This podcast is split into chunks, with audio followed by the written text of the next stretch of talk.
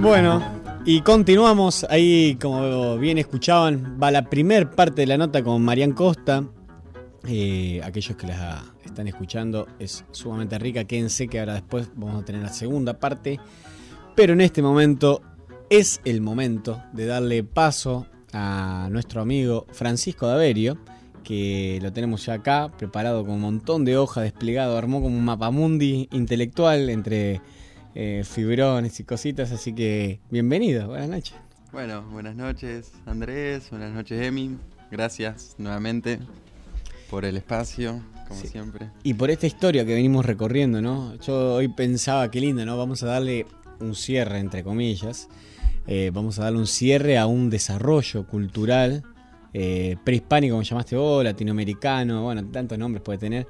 Pero bueno, hoy vamos a dejarlo ahí como diciendo, bueno, y lo demás veremos, ¿no? Será construcción del futuro y, nuestra. Eh, sí, justamente, la idea es esa de cerrar. Intentamos hacer un breve repaso, obviamente que hemos, han quedado muchísimas cosas afuera. Lo importante o lo que yo consideraba significativo dentro de, de lo que podía llegar a, a digamos a compartir con los oyentes a, modo discursivo era algunos de los ejes fundamentales que han definido los procesos culturales de, la América, ¿sí? tanto de la América prehispánica como de la América mestiza ¿no? y la conformación de Latinoamérica como región y como va a decir Kush, como terceridad. ¿sí? Eh, yo hace unos años hablaba como de hibridación, de juxtaposición. Pero te enamoraste de Kush. Y me enamoré de Kush. digamos, y él va a hablar de no juxtaposición de uno con otro, no hibridación, sino más bien de terceridad, que habla justamente de algo distinto. Ni Occidente ni la América prehispánica. El latinoamericano es una conformación originaria, ¿sí? que deviene en otra cosa, ni en Occidente ni en lo prehispánico. Eh, que sería un poco lo que planteó ¿no? la antropofagia por ahí, eh, ¿no? con esta corriente artística que decía, no somos ni europeos, no somos indios, somos la conjunción, ¿no? comemos a una cultura para regurgitar otra. Claro, y es la concientización de los latinoamericanos justamente, en tanto mestizaje.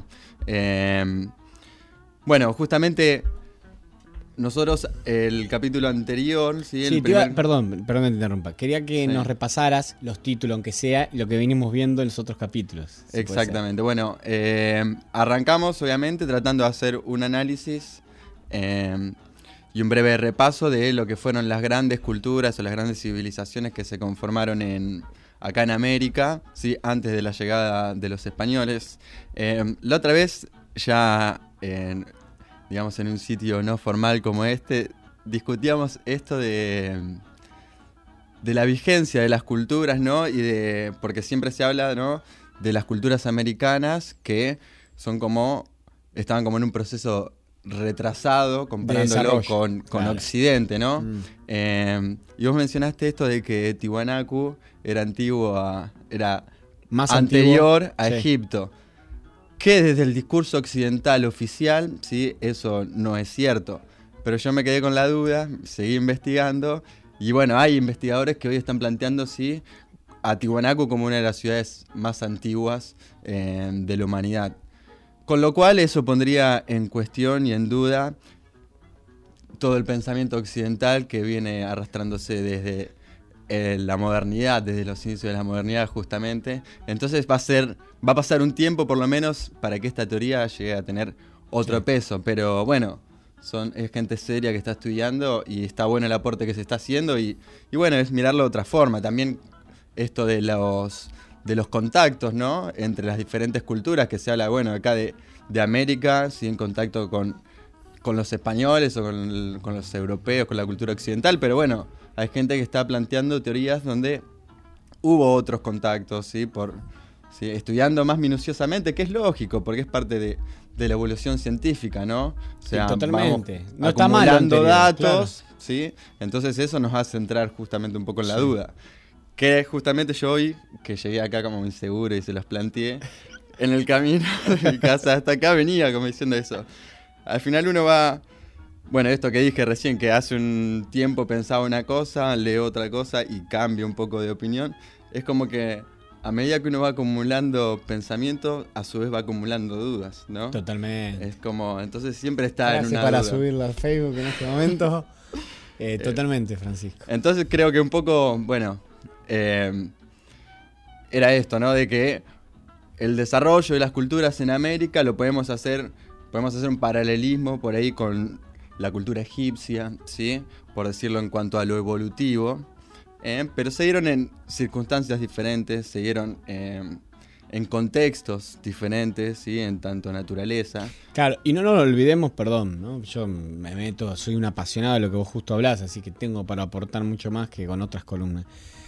Lo que me pasa también es que nosotros somos una suerte de gran isla. Si te, das, te pones a pensar en, comparándolo con lo que sería Medio Oriente, el desarrollo de los pueblos egipcios, Sumeria y demás. Ellos estaban más en contacto y, y de hecho había grandes pueblos. Si no era China que venía por un lado, tenía los, los pueblos más antiguos africanos, o si no también algunos desarrollos europeos. Estaban todos ahí pujando, digo, y lo único que tenían que hacer era caminar. Más allá de que los vikingos, digo, tienen un desarrollo particular y se cree que también fueron los primeros en llegar a América, eh, eh, América del Norte principalmente. Pero nosotros en ese caso somos una suerte de gran isla. También había como un resguardo, ¿no? No era tan fácil venir hasta acá. No, tal cual, sí, el continente. Bueno, la teoría eh, aceptada, sí, de, digamos, del, de la habitación del territorio americano es que se había formado antes de la etapa glaciar una suerte de puente Ah. en- sí, entre el estrecho de Bering y por ahí llega desde Asia el hombre y habita América. Y va, bajando. Eh, contrario por ahí a esto que mencionaba recién de, de estas personas que están hablando de que es mucho anterior, porque eh, desde la teoría científica aceptada actualmente, eso sucedió hace 20.000 años, con lo cual el desarrollo de una cultura como Tiwanaku, 20.000 años atrás, ¿sí? de Cristo sería totalmente No, inaceptado. Inaceptado, absolu- claro, Eh, absolutamente. por eso están como empuja estas teorías que Sí. se van desarrollando. Sí, pero es cierto que eh, siempre que estudiamos un territorio, siempre que estudiamos una cultura, eh, vemos que más allá de que por una cuestión de humanidad se dan patrones similares, el medio, ¿sí? las circunstancias de vida, eh, van conformando diferencias en esas culturas. Que de hecho lo observamos mismo acá en América, no es lo mismo los mayas que los aztecas o que los incas. ¿sí? Y, sin embargo, voy a me- meter un bocadito más, sin embargo, eh, vemos como eh, la construcción o ciertos elementos de ciertas culturas que estaban sumamente desligadas, quiero decir, en el mejor sentido de la palabra, estaban muy lejos, como la egipcia, eh, ciertos pueblos en Camboya y, ciertas regiones comparten las estructuras iguales, la forma de pensar, la astronomía, la agricultura. Y obviamente con productos diferentes. El trigo era en Medio Oriente y el maíz era en México. Entonces, vos pero ¿cómo puede haber tanta similitud? ¿no? Entonces, como que hubo una cultura primogénea que pobló diversamente el planeta Tierra, eso pareciera en principio, y obviamente hubo desarrollo después, guerra más, guerra menos, dominio más, dominio menos. Pero mm, hoy por hoy, esa duda que vos planteabas es la, que veo yo, ¿no? Antes tenía otra teoría, hoy pienso un poco que, que hay un inicio común, ¿no? Que se da, eh, eh, se da como en el mismo momento en varias culturas primogenias, ¿no? Hablando. Exacto. Sí, y tiene que ver un poco con esto que decía recién, con la esencia misma de- del ser humano, ¿no?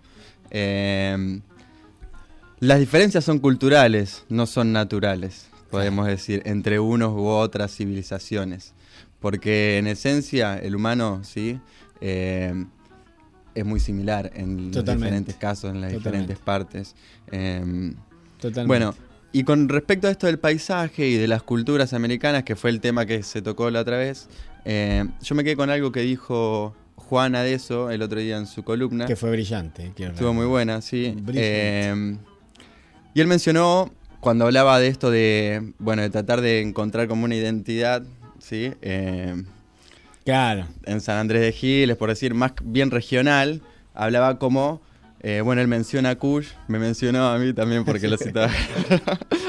Eh, Sí. y él habla como, decía, mencionó algo así como, ahora no me acuerdo precisamente las palabras que, que dijo él, pero como que por ahí tendemos a ir hacia lo, sí, por una cuestión de atracción por ahí desde, desde lo estético, desde lo, de la conformación, ¿sí? de discursos, podemos decir, hacia lo más grande, hacia lo macro, como las culturas incaicas, ¿sí? Y por ahí habría que observar un poco más, eh, más el suelo que habitamos, ese suelo que pisamos, ¿sí? Que por ahí se distancia bastante, podríamos decir, de la cultura incaica, por decirlo de alguna manera, o de la cultura, ¿sí? Eh, de las culturas mesoamericanas. Y acá en, en esta región fueron más pobres, ¿no? Las, los desarrollos culturales que se eh, gestaron, ¿sí? los pueblos originarios que habitaron acá, bien él decía justamente esto, no alcanzaron ese grado de desarrollo, pero quizás tiene que ver no con una cuestión ¿sí? del hombre, sino más bien, o sea, del hombre en tanto gestor cultural, sino eh, con una cuestión de existencia y que quizás el paisaje un poco lo llevó a esa conformación de vida, ¿sí? y no tenían la necesidad de un crecimiento. De un desarrollo. O de un desarrollo, ¿sí? Mega cultural, arquitectónico, por ahí. ¿sí? Eh, Cuya habla mucho, plantea la cuestión de la indigencia, ¿no? Como eh, la falta en el sujeto, ¿sí? Y es algo inherente al hombre, esa falta, esa ausencia, ¿sí? Que Occidente siempre ha tratado justamente de tapar esa falta, pero es algo inherente al hombre. Entonces, Heidegger va a plantear, va a decir una frase muy linda que dice, la crisis de la cultura europea occidental, occidental es ser lo mismo que su nombre, ser oxiso, ¿sí? ser ocioso. Es decir, Occidente llega a su crisis en la posmodernidad justamente por un proceso ¿sí? de emancipación de la naturaleza, ¿sí? de alejarse. A pensar el origen de la cultura occidental, ¿sí? en lo que fueron en un punto la cultura egipcia, que después los griegos ¿sí? van a ir apropiándose de algunos desarrollos culturales y los van a ir readaptando y va a llegar Roma, ¿sí? que va a ir conformándose con la cultura occidental ¿sí? desde su germen, desde ahí. ¿no? Y en un punto es ir alejándose, en un primer momento pensemos que los dioses, y ahí encontramos los paralelismos ¿no? entre América y otras culturas, eran entes o fenómenos de la naturaleza, ¿sí? Eh, después el Dios va a pasar a ser uno, único en Occidente, ¿no? Lo que va a ser la cultura cristiana, un monoteísmo, sí, a diferencia de un politeísmo. Claro. O sea que ahí va a haber una terceridad que va a estar entre Dios, ¿sí? Como supremo, allá arriba, y el hombre, a imagen y semejanza de él, y la naturaleza, ¿sí? Justamente como creaciones de él. A partir de la modernidad se va a dar un quiebre y va a aparecer la idea de sujeto, ¿sí? Y ya va a coexistir con Dios, va a coexistir con la naturaleza, pero como ente autónomo. Entonces, los estudiosos dicen que a partir de la modernidad es cuando Occidente empieza a entrar en la decadencia, justamente. Porque este sujeto, ¿sí? Que se emancipa de la naturaleza, justamente pensemos, el iluminismo que reflota un poco, hay como una cierta detención, ¿sí? Porque la cultura, digamos que el hombre inherentemente es parte de la naturaleza y se siente. Entonces encontramos siempre como una fricción o tensión entre uno u otro movimiento. Pensemos el clasicismo del Renacimiento, ¿sí? contrapuesto a lo que viene posterior, que es el manierismo y el barroco, ¿sí? que le devuelve como esa otra dinámica, ¿sí? se emancipa un poco de la razón, ¿sí? Quiere aparecer un poco eso, lo irracional, que es justamente la naturaleza humana. Después vuelve a reflotar este iluminismo, ¿no? esta idea de razón, en pos, ahí ya desaparece la idea de Dios. Sí, pero eh, disculpa, para poner fechas. Pongamos un poco de fechas así más o menos. Sí, perdón. 1700, ¿no? Estamos hablando del modernismo. Modernismo, sí.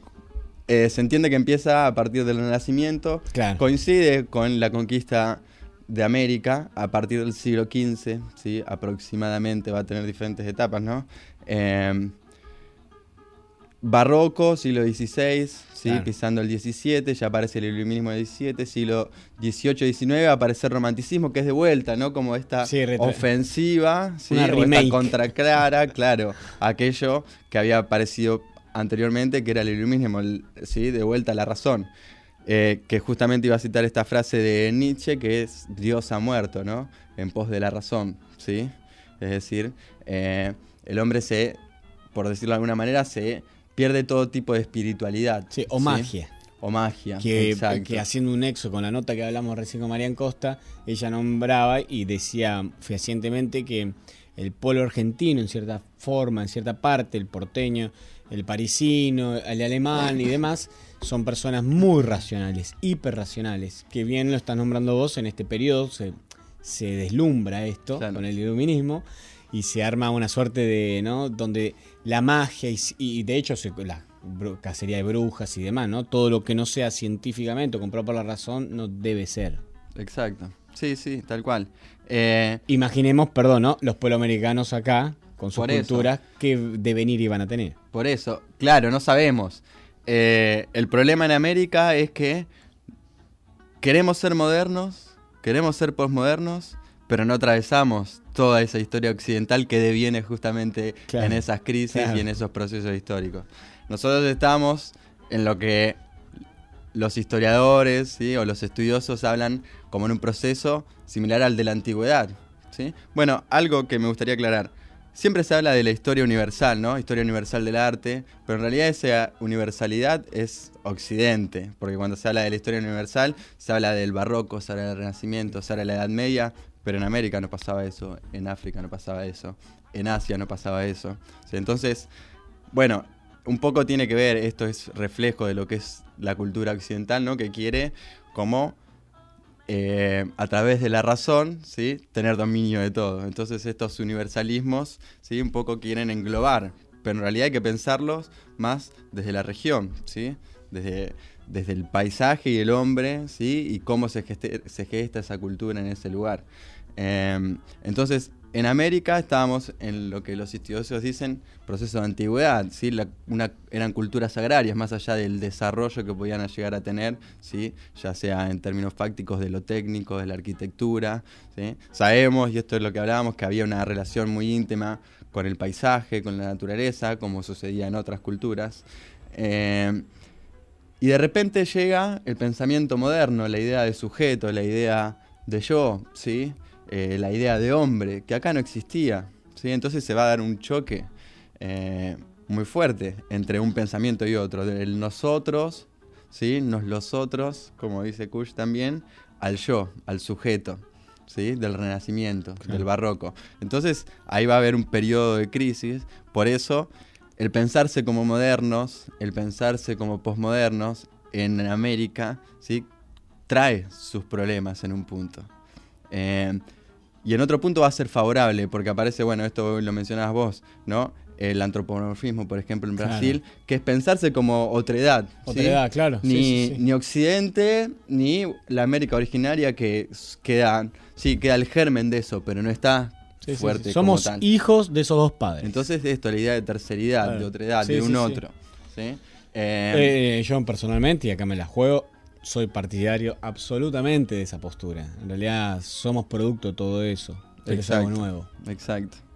Eh, bueno, tal cual. O sea que este, esta crisis occidental, ¿sí? esta pérdida de los grandes paradigmas que ya lo hemos mencionado, ¿no? que a partir del siglo XX, en el caso del arte, con las vanguardias, ¿sí? pensemos que a nivel sociopolítico, a principios del siglo ¿sí? y hasta mediados Occidente va a atravesar dos guerras. ¿sí? En el siglo XX. Claro, en el siglo XX, muy fuertes, sí. la guerra del 14 y la guerra del 39, mm. que, o sea, es obvio y es lógico que entra en crisis, ¿sí? una cultura o un determinado pensamiento después de acontecimientos así. Eh, entonces la posmodernidad va a romper un poco esta idea ¿sí? del egocentrismo y del eurocentrismo, ¿sí? Eh, y va a pluralizar un poco las voces. Se van a empezar a como a mirar eh, otras culturas, a su vez, que ya se venía dando en las vanguardias. ¿sí? Pensemos en el cubismo, pensemos en el fobismo, eh, que empiezan a mirar culturas ya no, ya no a observar solo la historia del arte de Occidente, sino a observar los pueblos de África, ¿sí? como en el caso de Picasso, las señoritas de Avignon, Gauguin, que se va a vivir a Haití. ¿sí? bueno, eh, matiz con el fobismo. Y aparte lo que significó esos conflictos, esas crisis profundas, esas guerras en Europa y demás mundo occidental. Digo, eso trajo una complejidad también al mundo de América. Inmigraciones, eh, el granero del mundo, un hiperdesarrollo para estos países. Exacto. Pensemos que en la mayoría de los países de Latinoamérica, a, bueno, que la mayoría de las justamente los países se conforman como nación a principios y mediados del siglo XIX, ¿sí? Y se va a entrar como acá se le llamó, ¿sí? En, base a algunos textos famosos como Civilización y Barbarie, ¿no? El proceso de modernización, ¿sí? En donde se va a mirar despectivamente a lo autóctono, a lo originario, en pos de ¿sí? lo europeo que se creía, o lo occidental que se creía como civilizado, eh, civilizado como el, como el porvenir desde ese lado. Y de repente todo eso, ¿sí? que estábamos copiando, entra en crisis. ¿sí? Entonces se empieza a pensar desde otro lado, se empieza a mirar desde otro lado. Y a su vez, esta crisis que rompe como estos grandes universalismos de Occidente, que se empieza a pluralizar, que se empieza a individualizar un punto, eh, que se quiere volver, ¿sí? como a decir Lyotard, que es uno de los que plantea justamente el concepto o la problemática de la posmodernidad, que el hombre contemporáneo, él lo dice en los 60 creo, si no me equivoco, em, ante esta etapa de crisis ¿sí? y sentirse em, sin el abrigo de los mitos, de los, de los dioses, empieza a buscar alternativas espirituales ¿sí? para eh, suplantar o cubrir esa falencia, esa falta del Dios, de lo místico. Entonces es cuando se empiezan a observar justamente eh, filosofías no occidentales como la filosofía, como el yoga, como el zen, ¿sí? empiezan a entrar en convivencia y a observarse otro tipo de prácticas como para el hombre digamos que empieza a buscar como cierta espiritualidad ¿sí? entonces en estos procesos que se van dando principalmente en Europa, ¿sí? Eh, y nosotros, americanos o latinoamericanos, que siempre estábamos ¿sí? observando aquello, los artistas que estaban ahí, eh, mamaban eso, convivían con eso, empiezan a decir, bueno, eh, estos países están en crisis, están repensando ¿sí? su propia historia y a su vez están observando otros pueblos. ¿sí? Entonces nosotros, ¿sí? como va a decir Ricardo Rojas, un escritor argentino, nosotros como americanos observemos ¿sí? justamente las, observemos a nuestros pueblos, observemos nuestra tierra y daremos así a conocer ¿sí? al mundo un arte nuevo va a plantear Ricardo Rojas, que es uno de los que empieza eh, a partir de la década del 20, 30, a pensar esto, de la idea de lo, latinoamericano como algo distinto, ¿sí? y a rescatar aquello que se había perdido en la generación del 80, por ejemplo, de ¿sí? 1880 en Argentina, ¿sí? con este proceso de modernización, mm. ¿sí? de civilización, ¿sí? donde se quiso emancipar al gaucho, donde se quiso emancipar al indio, ¿sí? en pos de la cultura civilizada. Eh, todo eso empieza a entrar en crisis, ¿sí? Y tiene mucha relación con esta crisis en la cual entra Occidente, ¿sí? En este proceso, ¿sí? Que Lyotard lo llamó posmodernidad. El concepto de posmodernidad o el término de posmodernidad está siempre en conflicto. Sí, Todavía hoy está en conflicto. Porque no define nada. No define nada. Claro. Eh, lo que podemos decir es que sí fue un proceso, ¿sí? más allá del término, en donde se llega a una decadencia de, de una cultura para germinar en otra cosa nueva. ¿sí? Eh, paréntesis quiero hacer acá. Eh, ¿Cómo no llegar a una decadencia y no llamarle postmodernidad después de haber visto el nazismo? Quiero decir, no solo eso. Eh, hubo varios hechos a nivel mundial. Se, me viene lo de Turquía, me viene varios ¿no? genocidios importantes. Digo, bueno, mismo latinoamericano. Pero digo, ¿cómo no llegar a, una, a un grado así y decir, che, hemos tocado fondo? Dos bombas atómicas, digo. Entonces, cuando uno empieza a realmente ver lo que era la modernidad, bueno, hay un quiebre, porque todo, todo muy lindo venía, parece, desarrollándose. Obviamente no tan lindo, pero en un momento determinado, con las dos guerras que vos nombrás, se llega a un límite en, todo sentido, ¿no? contra el ser humano, contra la humanidad en sí mismo, para mí acuñado con las dos bombas atómicas, hecho aberrante si lo hay, eh, en el cual dicen, bueno, hay algo acá. Y ahí es donde se acuña un poco el término posmodernidad. Eh, eh, realmente hay un cambio, hemos tocado a fondo, ¿qué vamos a hacer? Eh, introduzco esto. Seguimos en viaje, todavía no hemos encontrado. Claro, sí, sí. Seguimos en viaje. Es un proceso, ¿no? Es un proceso que nos va a llevar un buen tiempo todavía, me Exacto. Eh, bueno, como para ordenar un poco, porque me parece que veníamos así hablando de cuestiones más generales y, más desordenadas, eh, y que por ahí no estaban haciendo tanto referencia al arte, y es en realidad el aporte que yo puedo hacer, porque no he estudiado otros campos de conocimiento. Pero el arte, como eh, nos enseña a nosotros, está la historia del arte y la historia de la pintura. Sí, tal cual. Pero bueno, o sea, hoy también se habla de producción cultural más que de obra de arte, por ejemplo. Y hoy por hoy sí, te lo puedo asegurar. Entonces. Como eh, López de la cabeza. Han cambiado los paradigmas y eso es lo bueno de la posmodernidad, ¿sí? Creo, o de eso que llaman posmodernidad. Es como la fotografía que emancipó la pintura. Podemos decirlo sí, Una liberación. Le dio una liberación, hizo su propio camino. Hoy lo que permite es que ya cualquier retrato, cualquier pintura no tiene por qué ser un, un epicentro de un momento cultural, por más que lo sea para algún antropólogo, pero en realidad ya no hace tanta referencia a un momento histórico, ya está un poco más emancipado, tiene vida propia. Tal cual, tal cual. Em, así que bueno, como para ordenarnos y llegar eh, a los artistas, que ahí había algunas imágenes para compartir.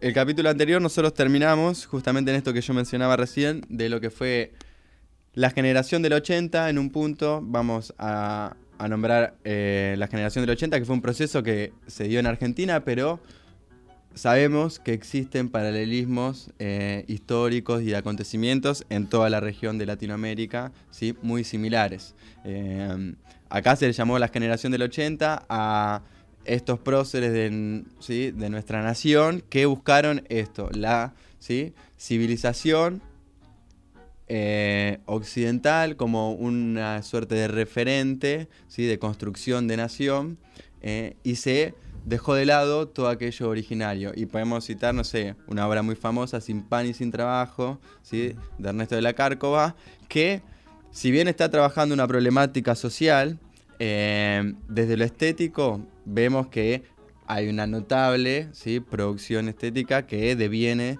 de la cultura occidental. No tiene nada ¿sí? de lo que yace en este suelo.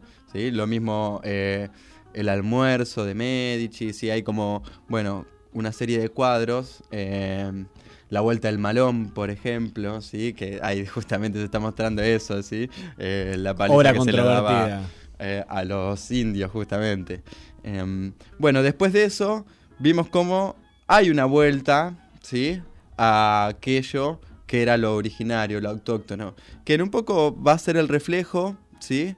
De esto que se da en Europa, ¿sí? De estos de estas miradas que empiezan a hacer las vanguardias a otras formas de a otras culturas, a otras formas de conocimiento, a otro tipo de estéticas y eso va a influenciar a los artistas latinoamericanos que se iban a formar allá, ¿sí? Porque como decía yo, va a despertar, ¿sí? la conciencia y la inquietud y a su vez la necesidad de observar, decir, bueno, acá estamos en Europa, ¿sí? Y los franceses miran a los africanos. Bueno, nosotros somos americanos, miremos nuestras propias culturas y desde ahí busquemos una producción, ¿sí? Diferente.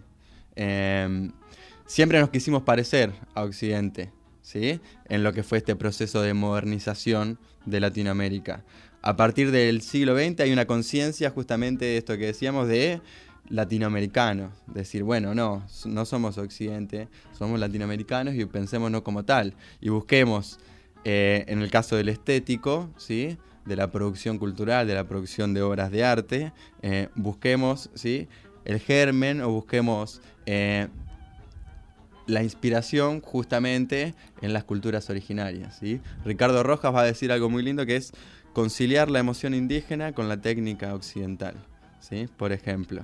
Es como, bueno, no podemos negar, ¿no? Que somos una cultura mestiza y ese mestizaje se produce por Occidente, pero tampoco olvidemos la otra parte que conforma ese mestizaje, porque si no estamos mirando solo uno de los dos polos, ¿sí? Totalmente. Entonces, bueno, se empieza a pensar desde ahí, ¿sí? Eh, mostrábamos la otra vez unas imágenes de Fader, ¿sí? de Cesario Bernardo de Quirós, por ejemplo, que son artistas que empiezan a mirar de vuelta el paisaje, el paisaje eh, nacional o el paisaje americano, a los personajes que habitaban esta América profunda, como dice Kush, ¿sí? Eh, se vuelta, se vuelve a mirar el gaucho, se vuelve a mirar el indio, ¿sí? Y después mencionábamos también, que fue con lo que terminamos, los muralistas mexicanos, que va a ser la primera vez, ¿sí? Que se va a tomar como temática, digamos, eh, a los pueblos originarios como tal, ¿sí? El muralismo mexicano, si bien en cuanto a lo estético siguió manteniendo, ¿sí? Eh, una mirada muy occidentalizada del arte o del tratamiento de la imagen, ¿sí? Un naturalismo... Eh, regido ¿sí? por todas las estructuras eh, de composición occidental. ¿eh? Incluso, si pensamos en la obra de Diego Rivera, es una obra muy renacentista, por decirlo de alguna manera. Pero se empieza a tomar, por lo menos, ¿sí? desde la temática, las problemáticas de la región, ¿sí? o los habitantes originarios de esa región. Entonces el muralismo mexicano va a instaurar o inaugurar en toda Latinoamérica justamente esta mirada hacia el originario. Si bien se venía desarrollando, ellos van a ser los primeros que van a tomar la temática, ¿sí? O el tema o la imagen del indio o del habitante originario como tal. Claro. Eh, y qué pueblo México, ¿no? Tal cual. Bueno, también es una época que en pos de esta crisis, ¿no? De la modernización, ¿sí? Que va a conllevar este la finalidad de la modernidad, ¿sí? Que se le llama modernización, es como todo medio confuso. Eh, es un poco esto de. em, bueno, es, digamos, el reflejo de lo que fue la revolución industrial, ¿no? Eh, entonces, digamos, la idea de la construcción de fábricas, ¿sí? la construcción de objetos en serie, todo eso, proceso que se va a ir dando, ¿sí? que va a llegar acá a América, va a traer lo que fue la clase obrera, va a surgir una nueva clase, ¿sí? que va a ser la clase obrera que acá en América no existía. ¿sí? Y a partir de eso es que, por ejemplo, que va a surgir en México, con Diego Rivera y Frida Kahlo a la cabeza, el primer sindicato de artistas, por ejemplo, cosa que no existía, ¿sí? y esta mirada a lo social. Acá en Argentina por ejemplo, tenemos un referente que es Carpani, que es un poco posterior ¿sí? al muralismo mexicano, pero que va a tomar esto de lo social, ¿sí? la mirada de lo social justamente, y de esta nueva clase que había surgido, ¿sí? que era el obrero, ¿sí? El, el trabajador, el hombre común, digamos, por decirlo de alguna manera. Y lo va a tomar, o sea, como conciencia, ¿sí? De sintiéndose parte de eso, no desde la distancia, ¿sí? Esto es lo, lo rico de Carpani, por ejemplo, que él no lo mira, ¿sí? Eh, como por ahí pasaba con Rivera, que bueno, hoy se conocen, hay varias películas de Diego Rivera, de Frida Kahlo, y que muestran que a pesar ¿sí? de estas miradas eh, latino- latinoamericanistas, ¿sí? Originarias, tenían una vida bastante burguesa, ¿sí? Más allá, bueno, obviamente que eso sucede, ¿sí? Eh, pero Carpani, ¿sí? Es eh, una figura paradigmática porque él, ¿sí? Eh, trabajaba, ¿sí? Él se sentía un trabajador, no un artista, ¿sí? Era más bien, era un obrero más que Un compartía, Sí, claro. compartía las mismas faltas, digamos, que aquel Claro. obrero, nada más que él tenía otro oficio que era el del arte y, lo quiso utilizar como herramienta de transformación social, conscientemente, ¿no? Pensar el arte como herramienta de transformación social que a su vez, ¿sí? Eh, sirviera como, como sirvió en su momento en la Edad Media, por ejemplo, en Occidente, la obra de arte para comunicar y transmitir las ideas bíblicas. Carpani lo pensaba la producción ¿sí? Eh, artística como forma de, eh, de transmisión de información, ¿sí? de culturización del obrero, de propaganda. ¿sí? Entonces, bueno, el mural un poco busca eso, ¿no? Que eh, romper un poco con el espacio tradicional, el espacio institucionalizado y que conviva con el común de la sociedad. Claro. Sí, sí, como vos decías la Edad Media, pero también me lleva a mí a lo que eran los frisos o lo que era todo el, el desarrollo de las pirámides de Egipto, ¿no? Eh, contando historias, más allá si esa historia es verdadera o no, porque la contaban aquellos que tenían el poder, pero bueno, era una información como plural. Estaba ahí para ser vista y ser leída por aquellos que pudieran y, y documentada un poco. ¿Qué vamos a hacer esta noche? Lo mismo que hacemos todas las noches, Pinky. Tratar de conquistar al mundo.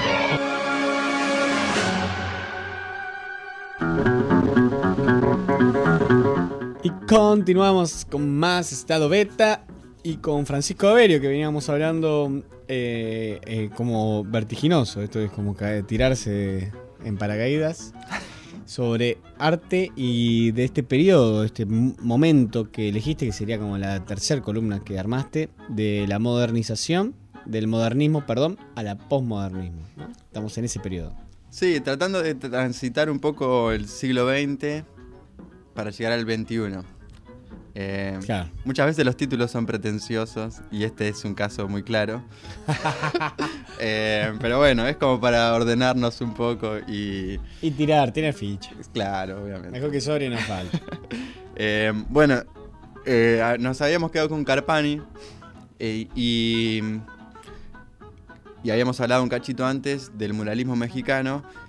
Y en ellos vamos a encontrar como una fuerte tendencia que se va a repetir en artistas como Guayasamín, por ejemplo, em, donde se va a dar una mirada, o se va a buscar esta mirada de lo latinoamericano a través eh, de una mirada social, ¿sí? tratando de representar sin perder el naturalismo, la imagen naturalista o la imagen figurativa, que va a tener sus deformaciones, ¿sí? Eh, que se va a alejar un poco de aquella mirada tradicional occidental, se va a emparentar con algunos movimientos de vanguardia como el expresionismo, eh, por ejemplo, y sobre todo el expresionismo. Eh, en- y bueno, y se va a dar como esta línea o esta tendencia que incluso perdura y persiste hasta la actualidad, eh, donde hay una mirada social, hay una, desde, en cuanto al estético y a la producción de imagen, hay una fuerte tendencia a la geometrización del cuerpo, ¿sí? a la exaltación de los rasgos, eh, eh, bueno, a los colores como en algunos casos muy, Muy saturado. muy saturados, muy provocativos, Sí. que como decía, esto tiene su raíz en lo que fue el expresionismo principalmente como movimiento de vanguardia eh, en Europa, que acá se le va a dar como esa impronta americanista a partir de la utilización de algunos colores, de la utilización de, bueno, de tomar la imagen de, los pueblos originarios y de esos pueblos mestizos. em, que es justamente Carpani, lo va a encontrar en el obrero, ¿sí? como esa, ese reflejo de lo que es el mestizaje, ¿no?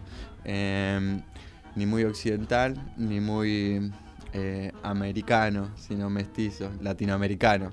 Eh, y bueno, y como decía, esto se va a dar, por ejemplo, en artistas como Guayasamín, eh, que también es una figura muy importante, un artista ecuatoriano. Y después va a haber una y va a haber otra tendencia que va a ir más hacia la abstracción, como podemos citar a Torres García, em, El uruguayo. el uruguayo, Alejandro Puente, que es un argentino. Em, va a haber otra mirada un poco más surrealista, como el cubano Wilfredo Lam, por ejemplo. Y acá podemos ubicar, ¿sí? que si bien no es surrealismo, porque tampoco la obra de Wilfredo Lam es surrealista, Claro. em, el antropomorfismo tiene algo de esto, ¿no? Mm. Em, pero bueno, en todas notamos como esta conciencia, ¿sí? De rescatar Simbólica, lo, ahí. lo latinoamericano, exactamente. Tarsila do Amaral tiene la obra mm, que no me acuerdo bien ahora cómo se llama. eh, buscaba mucho por ahí lo simbólico y la exageración ¿no? de las personas. En el caso de Tarsila y el antropomorfismo, que es un movimiento que no lo dijimos que se da en Brasil, eh, década del 30, 40, eh, se toma, obviamente, en Brasil hay una fuerte carga de lo africano, entonces se va a tomar un poco la- lo africano, eh, se va a mirar, obviamente, a movimientos de vanguardia, como fue el cubismo, ¿sí? como fue el fobismo, sobre todo en la parte de color.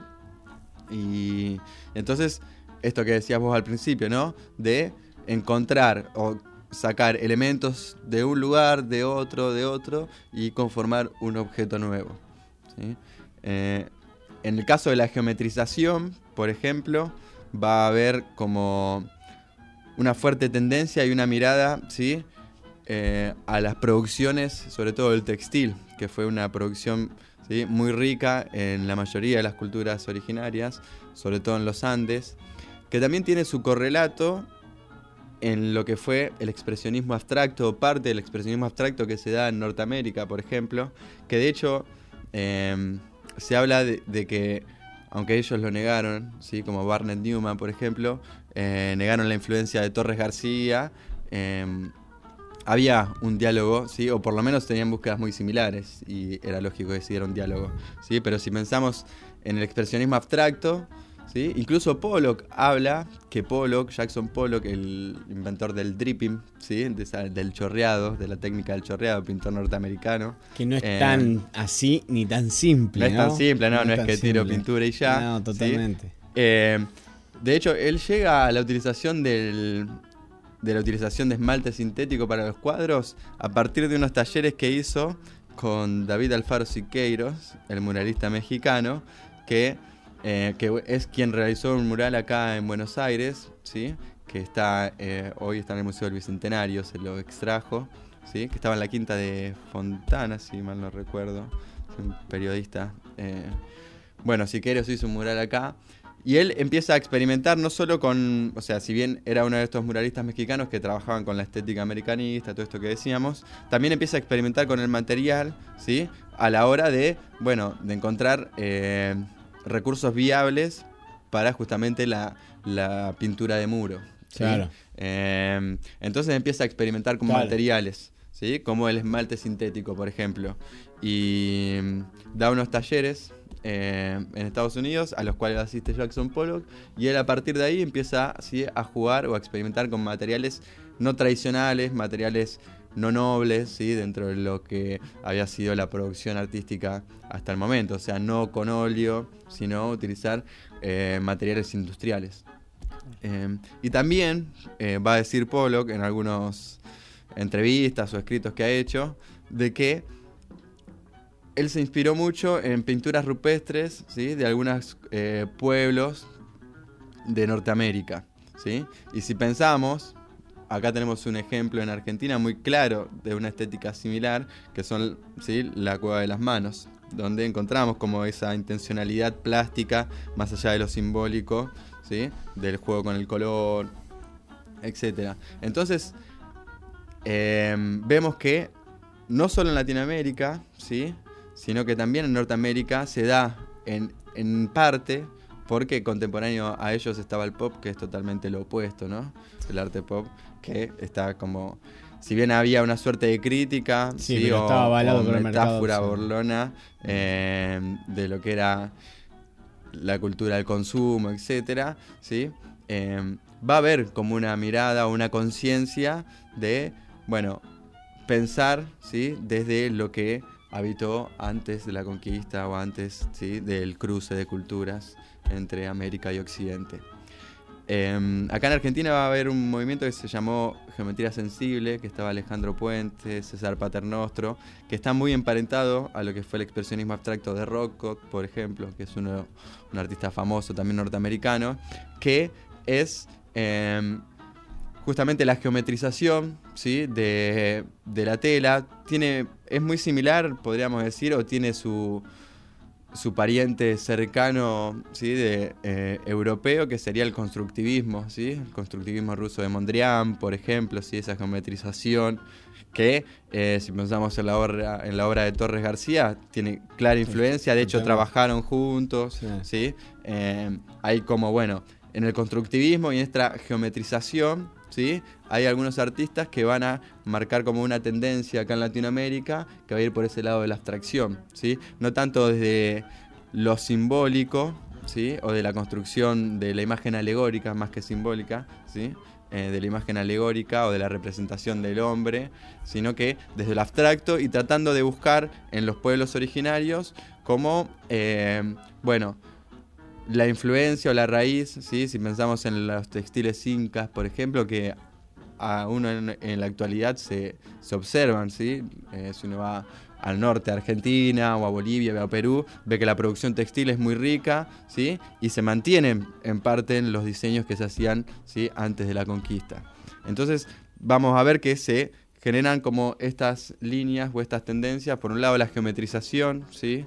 De, de la obra, así como una suerte de constructivismo americano, como le dijeron a esta a Paternostro y a Puente, ¿sí? una geometría sensible. Por, ¿Dónde estaba la sensibilidad? Un poco eh, en la utilización del color, en la textura de la pincelada. ¿sí? Eh, como había dicho Rojas en la década del 30, ¿no? conciliar la emoción indígena ¿sí? con la técnica occidental. Eh, y no es una frase azarosa porque si pensamos de dónde viene por ahí el origen o la raíz de la palabra arte, ¿sí? la rastreamos por ahí en el griego, se habla ¿sí? de, del concepto de texné, ¿sí? de técnica, ¿sí? como a su vez de poiesis, ¿no? del saber hacer. ¿sí? Entonces hay como una relación ahí. Y bueno, entonces se va a basar en esto, ¿no? como en ese diálogo que es en un punto dar cuenta justamente de esta fusión, ¿sí? de esta terceridad en tanto latinoamericanos. ¿sí? Eso desde el punto de vista de lo pictórico. Y para cerrar me gustaría dejar algunos ejemplos em, que no sé si Emi tiene las imágenes ahí, que son dos artistas contemporáneos. Em, incluso son uno que ya no, porque se jubiló, está muy grande, pobrecito, pero docentes de la UNA, ¿sí? que es Alfredo Portillos, por un lado, que él va a tomar más eh, lo, lo voy a tomar como ejemplo de lo que fue los movimientos eh, más performáticos o de happening. Y eh, Juan Maffi, que hasta hace poquito tiempo hubo una exposición muy linda en el Museo de la Cárcova de él, una retrospectiva. Em, bueno, como dos tendencias ¿sí? que se dan adaptándose un poco a lo que va sucediendo también ya no vamos a hablar de Occidente, sino a partir de la posmodernidad podemos hablar ¿no? de, una cultura más global, ¿sí? O de ya no un, polo, algo tan fuerte, sino que algo más generalizado. Entonces, una atomización. Digamos que los procesos eh, de producción artística, ¿sí? Eh, van a ser similares, nada más que encontramos en América, ¿sí? Gracias. Eh, al hombre, iba a decir gracias a Dios, pero no, no, no, no entraba esa frase, ¿no? Eh, gracias justamente a la producción del hombre, como eh, esta conciencia o este rescate de lo originario, ¿sí? Y bueno, que tiene que ver un poco con em, una palabra que va a decir Kush, que también muy interesante, que él habla de una geocultura, ¿sí? Eh, y la voy a leer. Dice, la obra debe ser leída geoculturalmente a partir de una cultura que se instala en la tierra y en el espacio, ¿sí? Como decir, él va a hablar como una construcción de un nuevo espacio, ¿sí? La obra como un nuevo espacio que está profundamente arraigado ¿sí? a, ese suelo. Por eso hablar de la geocultura, ¿no?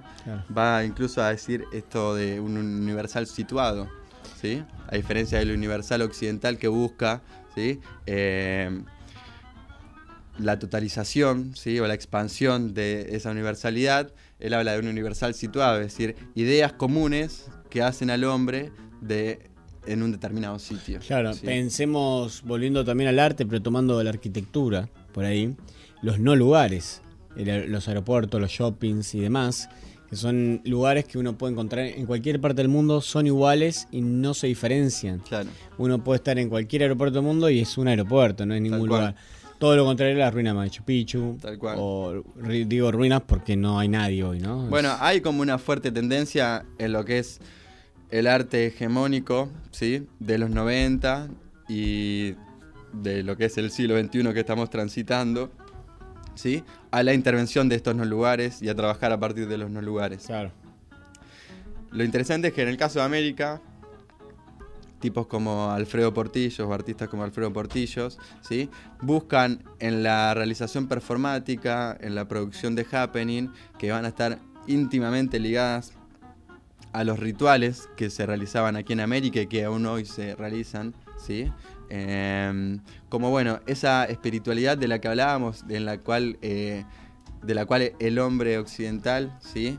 Que entra en crisis con la posmodernidad, lo sentía como una carencia, entonces empieza a buscar ¿sí? en otras culturas como el, abrigo espiritual que le estaba faltando en esta emancipación del Dios, ¿sí? ese Dios que había muerto según Nietzsche. Eh, entonces, artistas como Portillos, artistas como Juan Maffi, vuelven a darle como ese sentido de espiritualidad a la producción artística, ¿sí? a través de, en el caso de Portillos, de performance, de happening, que remiten siempre a rituales, ¿sí? sobre todo rituales de culturas originarias del continente, ¿sí? mezclándola con símbolos. ¿sí? Eh, contemporáneos que hablan de, esa, de ese mestizaje. En el caso de Maffi con demonios, tiene demonios y demás, ¿no? Claro, él toma. Bueno, eh, hay un concepto lindo, es un tipo. Ah, un amor. Un amor, tal cual. Eh, Kush va a plantear la idea de lo tenebroso, pero ya sería entrar eh, en, otro, en otro tema, ¿no? Pero en Juan Maffi se ve mucho eso, ¿sí? De lo tenebroso no como algo, como, como miedo, ¿no? Sino más bien esta situación, ¿sí? O esta estancia del hombre indeterminada, ¿sí? Que deviene siempre en un, en un constante diálogo entre el orden y el caos, ¿sí? Y aceptar justamente el caos, cosa que no ha querido hacer Occidente, ¿no? Siempre ha querido El eh, justamente el orden, ¿sí? Tapar ese caos. Y eh, un poco buscar, ¿sí? Kush dice que en América se da eso y, es- y se empieza a tomar conciencia y a ser consciente de eso y a trasladarlo a la obra, ¿no? La idea de esto de que todo deviene en orden y caos, ¿sí? Una performance todo puede suceder, ¿no? El arte vivo, justamente como se dice, un arte vivo, ¿eh? que todo puede venir en una cosa o en la otra, y está bueno aceptar eso, ¿no? Eh, el caso de, de los del oscurantismo, de, de esto que decías vos, de lo medio de lo monstruoso, eh, habla un poco de, de esa ¿sí? sensación de falta, ¿no? ¿Sí? De esa indigencia del hombre. ¿sí? Que está ahí, ¿sí? Entre lo natural, lo humano y lo divino, Claro. ¿sí? Y volviendo al tema que abríamos un poco, sabiendo que en el 30 o todo en ese periodo, en esas dos guerras, eh, nosotros nos dimos cuenta que podemos ser monstruosos. Tal cual. Sí, sí. Teniendo ahí, eso adentro. Ahí saltó la ficha. Sí, sí, para mí, mm, digo, más allá que siempre hubo proceso, ¿no? Los egipcios, los esclavos en, en Grecia, eh, ciertos pequeños genocidios, ¿no? Gengis Khan, lo que hizo los mongoles, sí. el imperio. Hubo siempre imperios persas, digo, no, hubo de todo. Pero bueno, en una época donde el mundo era más global, donde era todo, donde se sabía lo que iba a acontecer y lo que se podía producir, se hizo igual. Esa conciencia de sí mismo creo que es lo que produce la monstruosidad era distinto. Aparte, uno produce daño a través de una máquina, diferente a otro periodo donde los combates eran cuerpo a cuerpo, el hombre con el hombre luchaba, el ser contra el ser. En cambio, acá directamente estaba enajenado de sí mismo y pro- producía un daño irreversible que hasta el día de hoy queda tenemos esa huella. Eh, ahí hay algo monstruoso. Exacto. Ahí conocimos la monstruosidad. Fran, eh, ¿tenés algo más que querías compartirnos? Em, bueno, espero que se haya entendido. Se me parece que hoy fue medio así como Y si no, que escuchen yendo de un lado a otro. Sino que, claro. Y cualquier cosa me pueden Claro, escribir, preguntar, podemos pasar bibliografía. Em, todo en Facebook, nosotros subimos el audio. Y si no, eh, esto abre la curiosidad. Así que todos, eh, Polo, como hablamos recién, que no tiraba pintura, está muy bueno un documental de él que explica hermosamente cómo en realidad eh, usa la danza natural, una, una especie de, de- de movimiento natural que está en nosotros, en los animales, para recrear situaciones y con eso plasmar una suerte de, de obra pictórica, porque por momentos también, como decía vos, la caverna, no sé si es más el movimiento lo que quiere plantear o un cierto movimiento natural. bueno, que se- no se sí. concebía en sí, si vamos al caso de la caverna, era un todo. No era Claro. solamente la pintura, sino que era todo lo que En conllevaba caverna, eso: claro. el ritual, la danza, Exacto. la música. Em, bueno, y como para cerrar un poco estas ideas, eh, voy a citar unas palabras de un maestro profesor, Claudio Ongaro, em, sobre por ahí, desde su punto de vista, el cual comparto, em, a dónde viene la producción cultural o la producción artística en la actualidad, incluso en América, ¿sí? fundamentalmente, o pensándolo desde acá. ¿sí? Dejar de pensar el arte como modo de recrear el mundo, ¿sí? como modo de representar el mundo, sino la producción cultural como una forma de instaurar y de generar nuevas imágenes de mundo posible. Eso es muy, muy lindo e interesante, ¿no? El arte ¿sí? como forma de instaurar y generar nuevas imágenes de mundo posible. ¿sí? Es decir, no, bueno, un poco esto de aceptar el caos, ¿no? Sí, sí, sí. Justamente, en donde justamente, él él dice, en donde el arte no sea recreación, sino acto creador en sí mismo. Claro, y ahí, ahí nos metemos en algo interesantísimo, que es el arte. Ahí empezamos a salir ya de los formatos tradicionales, la escultura, la pintura y todo eso, que lo vino haciendo la perfo y demás, ¿no? Digo, ¿a dónde nos paramos con eso? Eh, ¿Hasta qué punto un taxista tratando, cambiando su rutina y, pintando el taxi de otra forma, interviniéndolo, eh, hasta ofreciéndole un café a la gente, eh, no transforma eso y, y- y genera un, un cambio para su vida, para el que transita eso? Ya ahí abrimos un panorama que estaría buenísimo en otro momento hablarlo. Empezamos a hablar de un arte distinto. Claro, bueno, justamente Ongaro, ¿sí? Claudio Ongaro, y bueno, él lo cita siempre a un, un, teórico eh, italiano, ¿sí? Que es eh, Fabri, no me acuerdo el nombre ahora. Así que bueno, cierro ya con esta. Él ellos dicen que la pregunta hoy no radica en saber qué es el arte, es decir, que la pregunta hoy no es qué es el arte, sino si se da arte o no se da arte, ¿sí? Y un poco viene esta idea de el arte como forma de crear o de imaginar mundos posibles. Sí, Claro, totalmente. ¿Vamos a escuchar un tema de León Gieco? Sí, eh, Sí, Los pueblos americanos eh, con Isabel Parra, eh, muy linda canción del disco de Ushuaia la Quiaca. Buenísimo. Vamos a escuchar.